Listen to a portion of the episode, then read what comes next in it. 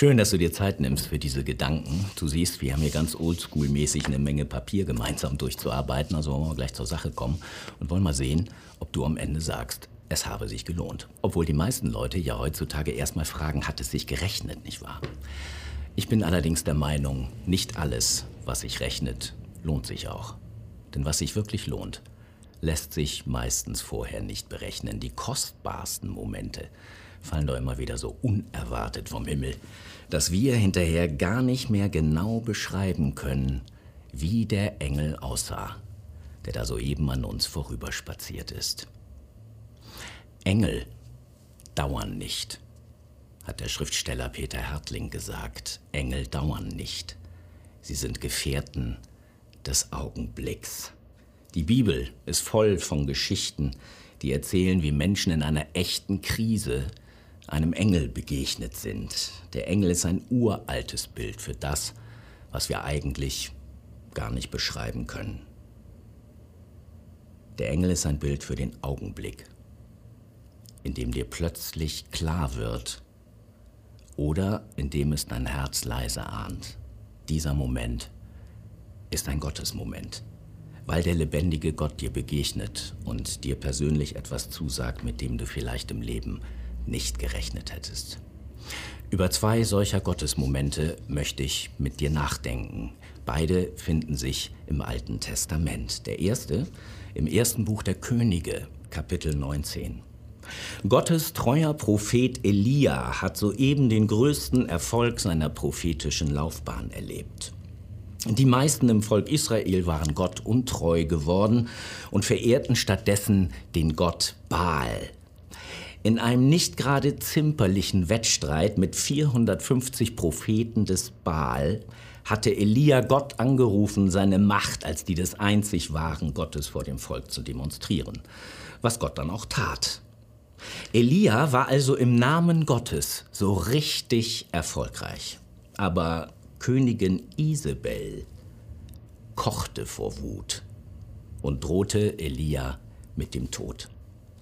Nun die unerwartete Wendung. Der heldenhafte Gottesmann Elia kriegt es plötzlich mit der Angst zu tun. Er sucht sein Heil in der Flucht. Elia kann nicht mehr. Ich zitiere mal aus 1. Könige 19. Elia ging in die Wüste eine Tagereise weit und kam und ließ sich unter einem einzelnen Ginsterstrauch nieder. Da wünschte er sich, sterben zu können und sagte, es ist genug. Nun, Herr, nimm mein Leben hin, denn ich bin nicht besser als meine Väter. Der gewaltige Glaubensmut des erfolgreichen Gottesmannes ist zerplatzt wie eine Seifenblase. Elia liegt am Boden und kann nicht mehr. Kennst du das Gefühl? Vielleicht nicht gleich das Gefühl vor Erschöpfung sterben zu wollen, aber dieses Gefühl, tot, müde zu sein. Ich würde sagen, das kommt vor. Das kommt vor, dass man die Hände in den Schoß legen möchte und sagt, ich mag nicht mehr. Macht schon mal ohne mich weiter. Danke, Pause bis halb sieben. Das kommt vor. Dass man die Beine hochlegen möchte und sagt, vielen Dank. Bis hierher hat mich Gott gebracht. Bis hierher und nicht weiter, bitteschön. Das kommt nie gerufen. Dem einen passiert es am helllichen Tag im Büro, dem anderen beim Ausräumen des Geschirrspülers, dem nächsten beim Rasenmähen. Es soll schon vor dem Frühstück vorgekommen sein und nach den Lottozahlen, ja. Es kommt, wie es kommt. Und dann geht es einem so, dass man sagt, merci vielmals. Ich passe.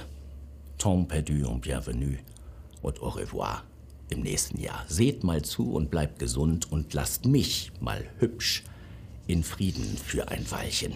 Das ist wie ein Herzbluterguss. Kann Sekunden dauern, Stunden, Tage und wenn es schlimm kommt, dauert es Wochen. Da hilft keine Frustprophylaxe, da braucht man Lustveränderung und viel Vitamine. Und denkt an Frischzellenkur und Diätmargarine. Und fragt sich, na sowas, komm schon, es geht schon und kriegt doch den Hintern nicht mehr hoch. Und kein Nagel mehr in die Wand. Das kommt vor. Dass man urplötzlich unter heiterem Himmel am Strand von Fuerteventura erkennt, wie leicht es ist, schwermütig und wie schwer mutig zu sein. Da heißt es dann, geh aus mein Herz und frage Freud. Und man hat doch kein bisschen Lust zu lesen oder fernzusehen oder schöne Mädchen anzuschauen. Da möchte man verreisen, ohne aus dem Haus zu gehen. Und man würde ja aus der Haut fahren, wenn man nur wüsste, wohin. Und keiner ist schuld. Keiner kann was dafür oder kann was dagegen tun. Kann sich auf den Kopf stellen, die Ohren anlegen, hilft dir gar nichts. Oder vielleicht doch, da streiten die Gelehrten noch. Jedenfalls, da muss man durch. Obwohl man gar nicht weiter will. Da fallen einem dann so Sätze ein wie der von Kurt Tucholsky, der mal sagte, wenn ich jetzt gehen müsste, würde ich sagen, wie? Das war alles? Und ich habe es nicht so richtig verstanden. Und es war ein bisschen laut. Weil man ja im Grunde nur seine Ruhe will und damit basta. Obwohl zu viel Ruhe ist ja auch wieder nicht gut. Ne? weil dann poltern lauter Geister durchs Hirn und pochen die Gedanken in den Schläfen, dass man auf ganz komische Gedanken kommt. Und ich weiß, wie man damit umgehen soll. Umgehen kann man das nicht. Das kommt vor. Dass ein die Welt und das Leben, die Familie und der Garten plötzlich nichts mehr angehen. Wie man sowas angeht? Sich gehen lassen oder wegfahren, mal wieder ausgehen, bevor man eingeht, was weiß ich, Geht mich im Grunde auch nichts an, wie du mit sowas umgehst. Ich weiß nur eins, und das sei hier noch nachgetragen. So ab und an kommt sowas vor. Dann steht man da und stellt sich viele Fragen. Der Prophet Elia aber ist noch übler dran. Der stellt sich nämlich gar keine Fragen mehr. Da wünschte Elia, sich sterben zu können und sagte, es ist genug. Nun Herr, nimm mein Leben hin, denn ich bin nicht besser als meine Väter. Dann legte er sich nieder und schlief unter dem Ginsterstrauch ein. Und siehe da, ein Engel rührte ihn an und sprach, mein lieber Elia, ich erkläre dir jetzt mal, warum Gott nicht verhindert hat, dass du nun zu Tode erschöpft hier liegst, nicht? Das hat natürlich alles einen ganz tiefen Sinn, dass Gott dir das alles zumutet, weil er etwas Bestimmtes vorhat mit dir. nee, du ahnst es bereits, all das sagt der Engel keineswegs. Der Engel berührte Elia und sprach, Steh auf und iss. Und als er aufblickte, siehe, da lagen neben seinem Kopf ein Brotfladen, auf heißen Steinen gebacken, und ein Krug Wasser. Und er aß und trank und legte sich wieder hin. Und der Engel des Herrn kehrte zurück, kam zum zweiten Mal und rührte ihn an und sprach, Steh auf und iss denn der Weg ist zu weit für dich.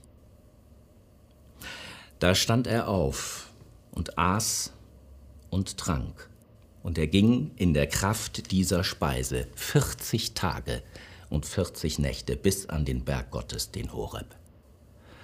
Die Geschichte geht spannend weiter, aber lassen wir den Propheten trotzdem seines Weges ziehen und schauen noch mal kurz zurück auf diesen Gottesmoment, der für den zu Tode erschöpfende Elia vom Himmel fiel.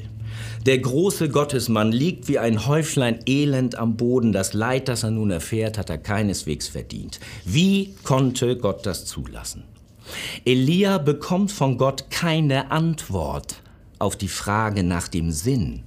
Und Gott beschütze dich und mich vor den Menschen, die manchmal meinen, es viel besser zu wissen als Gottes Engel und uns wortreich zu erklären versuchen, warum dieses Leid uns natürlich treffen musste und was der liebe Gott damit im Sinn hat.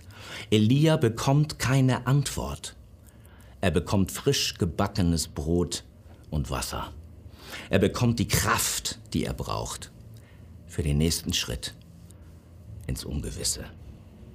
Ich weiß nicht, wie du die Krise erlebst, die unser Land und die ganze Welt derzeit erschüttert und förmlich aus den Angeln hebt. Ich weiß nicht, wie du mit der Unsicherheit umgehst, die diese Krise mit sich bringt und bei der noch lange kein Ende abzusehen ist. Ich weiß nicht, ob du diese Momente der Erschöpfung kennst, wenn die Seele sagt, ich kann nicht mehr. Doch ich wünsche dir von Herzen, dass auch für dich ein Gottesmoment vom Himmel fällt, der dich tröstet, stärkt und ermutigt. Dafür beten wir, dass der lebendige Gott dir begegnet und sagt, steh auf, iss und trink, damit du Kraft schöpfen kannst für den Weg, der vor dir liegt. Bleibt die Frage, wird Gott mich auf diesem Weg ins Ungewisse beschützen? Kann ich mich darauf verlassen, dass Gottes Macht der Liebe mich behütet? Ich zitiere dazu aus einem alten Lied der Bibel und ich finde, dass der Sänger vom Psalm 91 den Mund ganz schön voll nimmt, wenn er singt, Zitat, Gott ist deine Zuversicht, der Höchste ist deine Zuflucht. Es wird dir kein Übel begegnen und keine Plage wird sich deinem Haus nahen, denn Gott hat seinen Engeln befohlen, dass sie dich behüten auf allen deinen Wegen, dass sie dich auf Händen tragen und du deinen Fuß nicht an einen Stein stoßest. Die Engelerfahrung, die hier besungen wird, ist bis heute die populärste. Ein Schutzengel. Für uns und noch viel mehr für die Menschen, die wir lieben, für die Kinder, ja, darauf möchten wir gern hoffen. Ich weiß nicht, ob du an Schutzengel glaubst oder welche Bilder du selber hast für die Hoffnung, dass Gott uns vor Unglück behüten möge. Ich möchte dazu noch eine sehr persönliche Geschichte aus meiner Familie erzählen. Meine Mutter war 63 Jahre alt, als es passierte. Sie fuhr auf dem Fahrrad, wurde von einem unaufmerksamen Autofahrer gerammt. Mit schwersten Verletzungen kam sie ins Krankenhaus. In den ersten Stunden bangten wir um ihr Leben. Das war der vielleicht dunkelste Tag auch im Leben unseres Vaters. Später am Abend saßen wir drei Kinder mit ihm zusammen. Inzwischen war klar, dass unsere zähe Mutter den Unfall irgendwie überstehen würde und dass auch ihre ohnehin schon chronisch geplagte Wirbelsäule nicht irreparabel verletzt war. Mein Vater sagte, Gottes Engel haben eure Mutter behütet. Mir ist der Satz nachgegangen. Mein Vater hätte auch völlig zu Recht beklagen können, dass Gottes Engel den Unfall nicht verhindert haben. Das tat er aber nicht. Okay, du kennst jetzt meinen Vater nicht, aber so viel kann ich dir verraten. Sicherlich ist eine seiner ganz besonderen Eigenarten auch im allergrößten Mist noch nach dem Positiven zu suchen, nicht wahr? Sein schwer erschütterbarer Optimismus hat mich als Teenager regelmäßig auf die Palme gebracht. Wenn wir im Urlaub in den Alpen waren und das mal wieder tagelang wie aus Kübeln gegossen hat, ne? zog Vater dennoch freudestrahlend seine Wanderstiefel mit Regenmantel an und verkündete, Gibt doch kein schlechtes Wetter, nur die falsche Kleidung, der Bauer braucht den Regen, schaut doch mal, wie schön die nassen Wiesen im Regen glänzen, nicht? Ja. Aber an diesem Abend in Hamburg, da ging es um mehr. An diesem Abend hatte mein Vater für sich entschieden, sich auch in dieser dunklen Stunde an seinem Gott festzuhalten, so wie es ein anderer Sänger eines alten Liedes im Alten Testament formuliert hat. Dennoch halte ich fest an dir, denn du hältst mich bei meiner rechten Hand. Für Vater war klar, Gott hat seinen Engeln befohlen, dass sie Mutter vor dem Schlimmsten bewahrt haben. Das war seine Glaubenserfahrung, nicht meine. Und uns allen sagt die Lebenserfahrung, es geht nicht immer gut aus. Es gibt Unglück und Leiterfahrungen, die Menschen völlig unabhängig von ihren Glaubensüberzeugungen ins Bodenlose stürzen lassen. Und dennoch üben wir als Christen uns festzuhalten an der fast unverschämten Hoffnung des Glaubens. Noch tiefer als der Sturz ins Bodenlose ist das Geheimnis der Liebe Gottes. Wir können im Leben und im Sterben nicht tiefer fallen als in Gottes Hand. Denn das Geheimnis der Liebe ist größer als das Geheimnis des Todes. Dieser Gott, dem wir vertrauen, thront nicht in einem fernen Himmel und schaut sich aus göttlich sicherer Distanz von oben an, was wir Menschen hier unten erleiden. Gott hält sich nicht raus, sondern wurde in Jesus Christus ein Mensch wie wir. Ein Mensch, der im Garten Gethsemane vor Angst, Blut und Wasser schwitzte und am Kreuz vor Schmerzen geschrien hat. Wenn Menschen leiden, leidet Gott mit ihnen. Trotzdem, trotzdem gibt es keine Antwort auf die Frage, warum Gott, die allumfassende Macht der Liebe, so viel unschuldiges Leiden nicht verhindert. Als ich mit einem Freund über diese bohrende Frage sprach, sagte er zu mir, ich habe auch keine Antwort, die mich zufriedenstellt. Aber wir leben nicht von Antworten. Wir leben davon, dass wir gehalten sind. Die Liebe fragt nicht, ob wir sie verstehen.